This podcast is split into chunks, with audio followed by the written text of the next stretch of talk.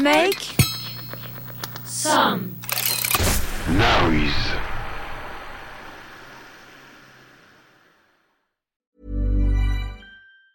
Hey, it's Ryan Reynolds, and I'm here with Keith, co star of my upcoming film, If, only in theaters, May 17th. Do you want to tell people the big news? All right, I'll do it. Sign up now and you'll get unlimited for $15 a month in six months of Paramount Plus Essential Plan on us. Mintmobile.com slash switch. Upfront payment of $45 equivalent to $15 per month. Unlimited over 40 gigabytes per month. Face lower speeds. Videos at 480p. Active Mint customers by 531.24 get six months of Paramount Plus Essential Plan. Auto renews after six months. Offer ends May 31st, 2024. Separate Paramount Plus registration required. Terms and conditions apply if rated PG. Ryan Reynolds here from Mint Mobile. With the price of just about everything going up during inflation, we thought we'd bring our prices down. So to help us, we brought in a reverse auctioneer, which is apparently a thing. Mint Mobile unlimited premium wireless. Ready to get 30, 30, bit to get 30, bit to get 20, 20, 20, bit to get 20, 20, bit to get 15, 15, 15, 15 just 15 bucks a month. So, Give it a try at mintmobile.com slash switch. $45 upfront for three months plus taxes and fees. Promo rate for new customers for limited time. Unlimited more than 40 gigabytes per month. Slows. Full terms at mintmobile.com. Hiring for your small business? If you're not looking for professionals on LinkedIn, you're looking in the wrong place. That's like looking for your car keys in a fish tank. LinkedIn helps you hire professionals you can't find anywhere else, even those who aren't actively searching for a new job but might be open to the perfect role. In a given month, over 70% of LinkedIn users don't even visit other leading job sites. So start looking in the right place. With LinkedIn, you can hire professionals like a professional. Post your free job on linkedin.com/people slash people today. Derrière Derrière l'objectif. l'objectif.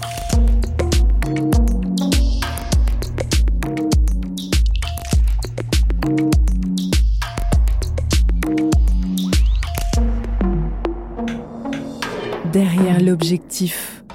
Alors si je paraphrase l'un des détenus que j'ai rencontré là-bas, la prison de Nook, c'est un camp de vacances.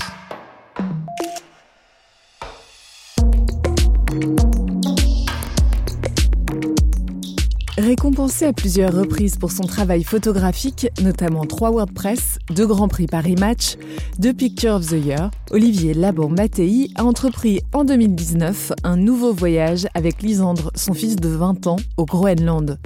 Au cœur du réchauffement climatique, les enjeux y sont nombreux. La banquise fond, les routes maritimes se libèrent et les enjeux miniers sont également très importants puisqu'on dit que le Groenland hébergerait la deuxième réserve de terres rares dans le monde. C'est ce qui sert à tous nos appareils électroniques. Beaucoup de convoitises donc sur cette terre et un peuple qui est le seul peuple autochtone de l'Arctique à avoir les capacités politiques d'être maître de son destin, même si le gouvernement groenlandais est toujours sous la couronne danoise, puisque ça fait 300 ans cette année, en 2021, que le Groenland a été colonisé. Derrière l'objectif d'Olivier Laban-Mattei, nous sommes en 2019 au Groenland. On s'est intéressé au Groenland parce que c'était un peu dans, la continuité de ce qu'on avait fait en, en Mongolie, une société qui euh, change énormément sur fond de réchauffement climatique.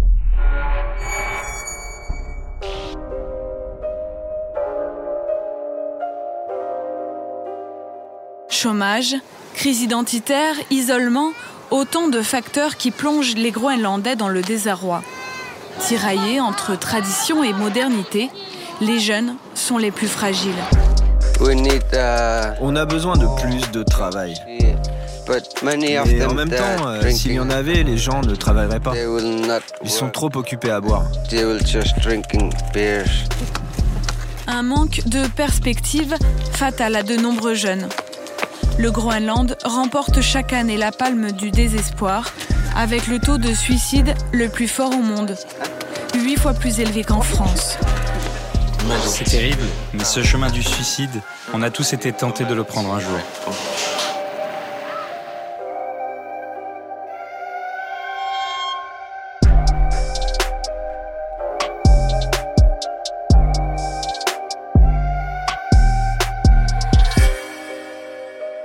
On est en décembre 2019, janvier 2020.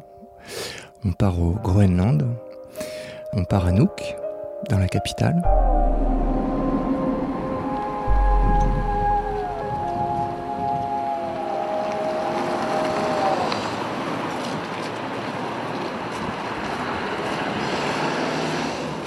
C'est une ville euh, très occidentale, très européenne, avec euh, ses immeubles modernes. Alors il y a une petite euh, partie qui est du côté du, port colonial, qui est faite de petites maisons qu'on connaît sur les cartes postales du Groenland, très colorées, en bois, voilà, très plutôt scandinave. Et le reste de la ville, c'est du bâti en béton, euh, comme on peut voir un petit peu partout euh, dans nos capitales. C'est très très différent du reste du Groenland. D'ailleurs, les Groenlandais hors de Nuuk euh, l'appellent la petite Copenhague. Voilà, ça dit ce que ça dit.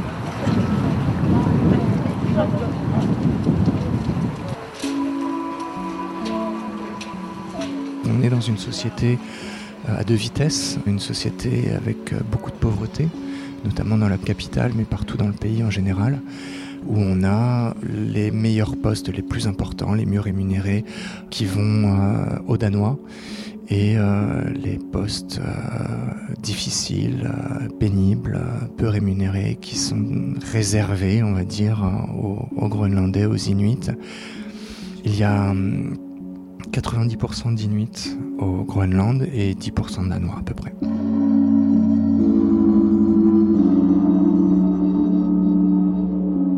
Et j'avais en, tête aussi de faire un, sujet qui me permettait en même temps de rencontrer du monde, d'aller un petit peu plus en profondeur.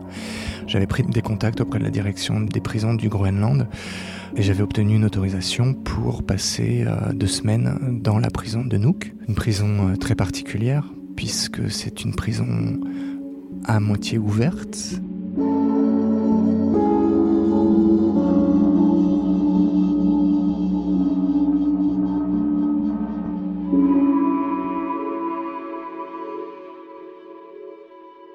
Au Groenland, la loi ne punit pas, elle vise la réinsertion. Cette loi qui date de, 1954, si je ne me trompe pas, a été faite euh, à une époque où il y avait encore beaucoup de villages, beaucoup de, petites communautés.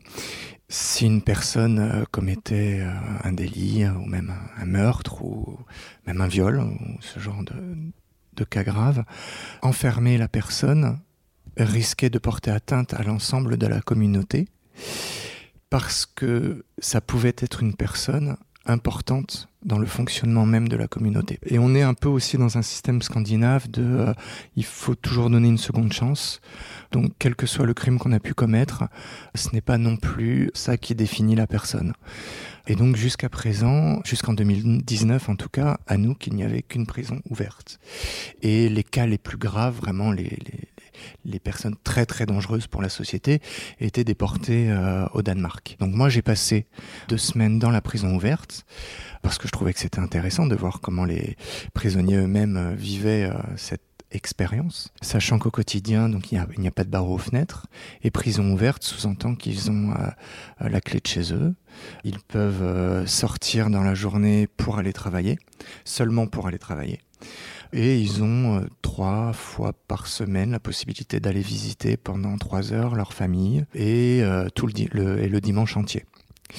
Là, il y avait peu de personnes, il y en avait que 12. Alors il faut pas oublier que euh, on n'est pas sur le même rapport de population. Hein. Au Groenland, il y a 57 000, 58 000 habitants et il y en a 19 000 dans la capitale.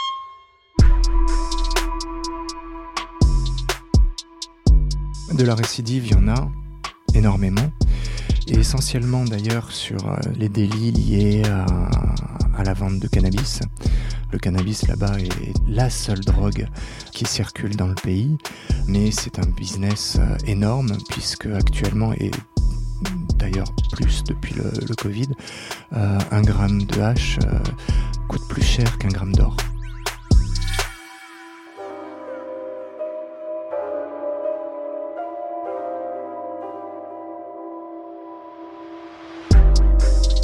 Après, il y a un autre phénomène qui est très intéressant en prison, c'est que on trouve des gens qui font exprès de commettre certains délits pour avoir un toit.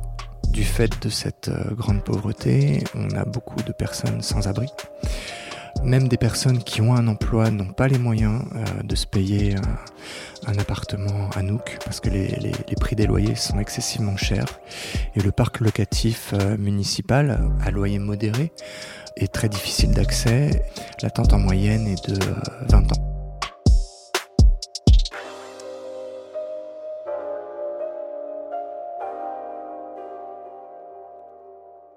Alors si je paraphrase l'un des détenus, que j'ai rencontré là-bas. La prison de Nook, c'est un camp de vacances. Les gardiens ne sont pas armés. Une grande majorité n'est même pas formée. C'est-à-dire qu'on leur a donné un, uniforme. Pour le coup, des, très jeunes gardiens de 20 ans qui sont totalement inexpérimentés et sans armes face à, des gens euh, voilà, qui peuvent parfois en imposer.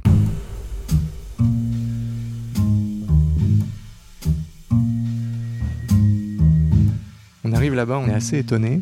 Je me suis posé et très vite euh, j'ai noué contact parce que les, ils sont ravis de voir euh, quelqu'un qui vient de l'extérieur, qui n'est pas prisonnier, qui s'intéresse à eux. Donc la discussion est, est très facile.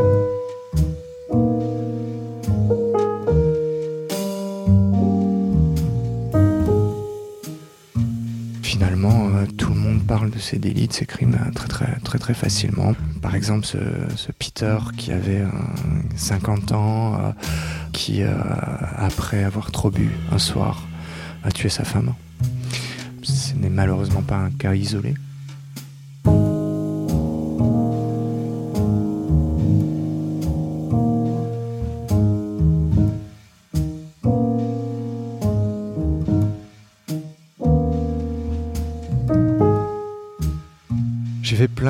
Rencontres intéressantes euh, et, c'est toujours compliqué d'en sortir une, mais il y en a une en particulier qui a été euh, assez étonnante. C'est euh, celle avec Timmy, qui était, on va parler au passé parce que j'espère qu'il ne l'est plus, le plus grand dealer de hashish du pays et qu'on appelle là-bas The Boss, qui est craint par le Groenland dans sa totalité.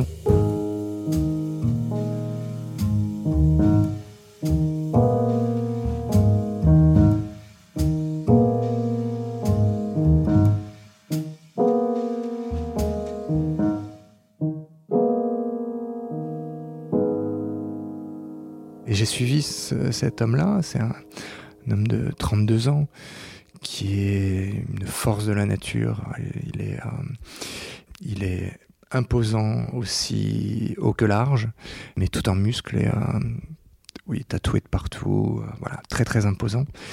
Lui a eu la chance d'avoir de trouver un travail pendant son incarcération et c'est un Danois qui lui a donné euh, cette chance. Euh, un Danois qui a une entreprise de réparation de bateaux sur le port, qui lui a dit euh, Moi, je veux bien te prendre avec moi, mais par contre, tu vas arrêter tes conneries. C'est quelqu'un qui lui a parlé comme jamais on lui a parlé. Tout le monde le craint et lui, il a, décidé de lui parler autrement, de remplacer finalement le père que Timmy n'a jamais eu. Et Timmy avait besoin de ça pour se construire.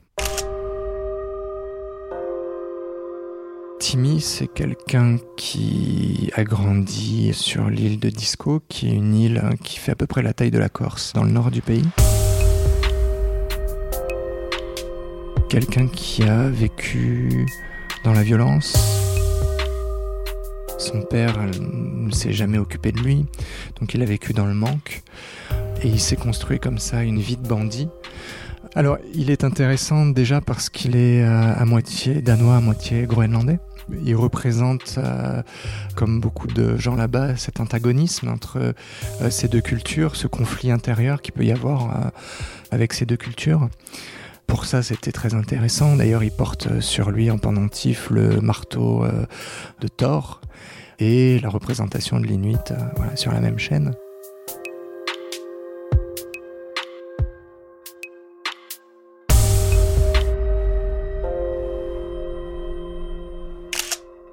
Donc moi, j'ai pu comme ça accompagner Timmy tous les jours euh, sur son lieu de travail, euh, le voir apprendre, le voir euh, travailler dans les moteurs des bateaux. Puis j'ai eu la chance aussi du coup de l'accompagner dans sa famille, rencontrer sa femme, sa petite fille. Et puis peu à peu, on a sympathisé. On a sympathisé jusqu'au deuxième voyage que j'ai fait avec mon fils, où là, on, a, on est allé encore un petit peu plus loin dans, dans la relation.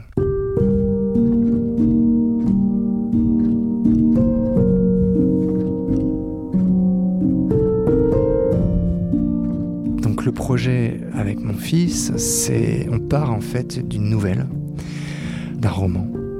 Un roman écrit en 1931 par un monsieur qui s'appelle Lung, qui était politicien et écrivain groenlandais. C'est le deuxième roman de la littérature groenlandaise. Il a écrit en 1931 un polar, une, enquête policière, une histoire qui se déroule euh, au Groenland en 2021. Alors pourquoi il l'a écrit sur le Groenland de 2021 C'est que 2021 marque aussi le tricentenaire de l'arrivée du premier Danois sur le sol groenlandais et donc qui a marqué le début de la colonisation euh, danoise.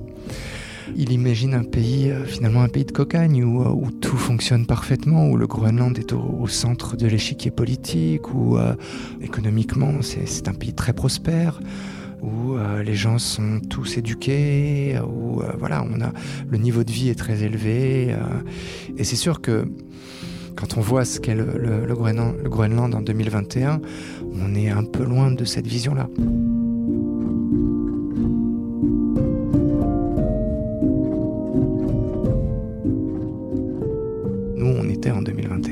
Voulu euh, travailler euh, sur le Groenland de 2021. On servait en fait un petit peu de moteur pour fouiller un peu la, société groenlandaise actuelle. Donc c'est le travail que j'ai fait en photographie. Et Lisandre, mon fils, lui, va, va écrire un, un roman d'anticipation, donc de la même manière que Akulung l'a fait en 1931, mais lui va se projeter en, 2051 et imaginer le Groenland de 2051. On a demandé à tous ceux qu'on a pu croiser sur le terrain comment ils voyaient leur pays.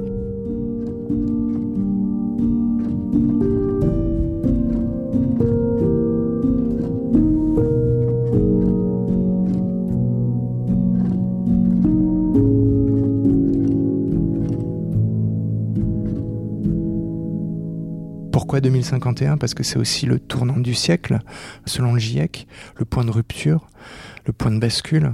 Alors, depuis quelques semaines, on dit même que ça risque d'être avant 2051. L'irréversibilité euh, du climat, le moment où, euh, de toute façon, on ne pourra plus rien y faire. Et les Groenlandais sont aux premières lignes du changement climatique.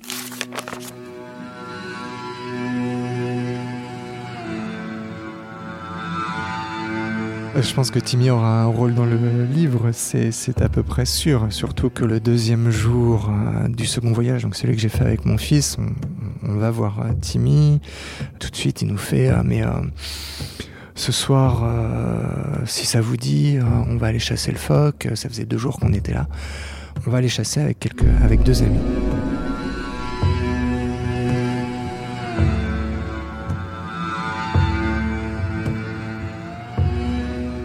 À 19h après le travail, euh, on part sur son insubmersible, sur son semi-rigide, comme il dit. Euh, il nous pose le bateau, des boudins tout dégonflés, il est gonflé à la main, comme ça, vous inquiétez pas, c'est un, semi-rigide, ça peut pas couler. Et on part comme ça avec ses deux amis, euh, chasser le phoque.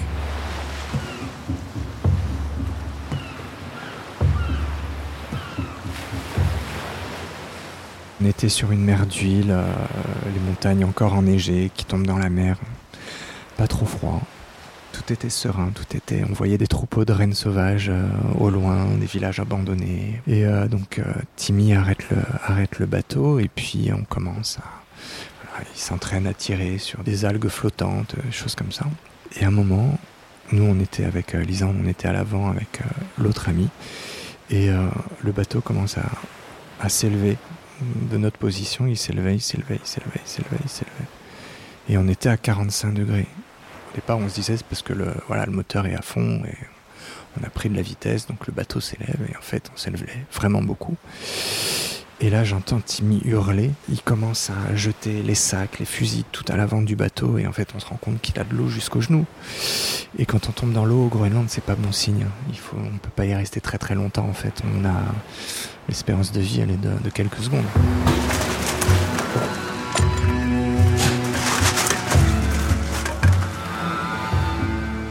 Et donc l'ami qui lui-même était blême, terrorisé, continue à mettre les gaz pour essayer de rejoindre les, côtes le, plus vite possible. Et Timmy qui criait Mais non, mais non, mais ralentis, ralentis, plus tu accélères et plus l'eau rentre.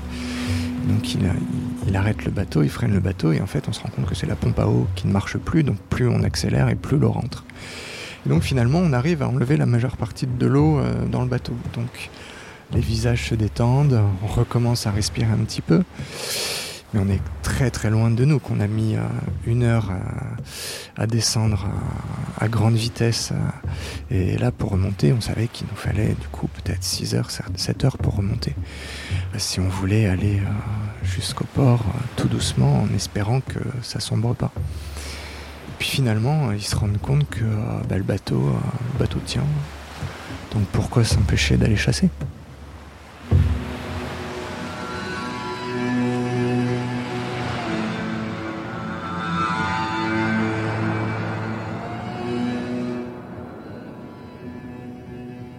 Donc nous voilà partis sur, sur une partie de chasse, alors qu'on était en train de couler euh, quelques minutes auparavant. C'est ça les Groenlandais.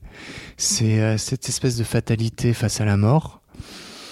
Alors même si bien sûr eux, aussi euh, n'emmenaient pas large et et même si Timmy, euh, finalement, derrière, a explosé de rire en disant que tout était maîtrisé, bien évidemment, il était, euh, il était totalement blême. Mais voilà, c'est ça aussi les, Groenlandais, c'est euh, cette espèce de défi permanent face à la mort, face à, la nature et, finalement, soit l'acceptation, soit, soit la vie continue. Ils sont vraiment dans un état où ils vivent de manière euh, spontanée et immédiate en fait, et sans, jamais aucune projection.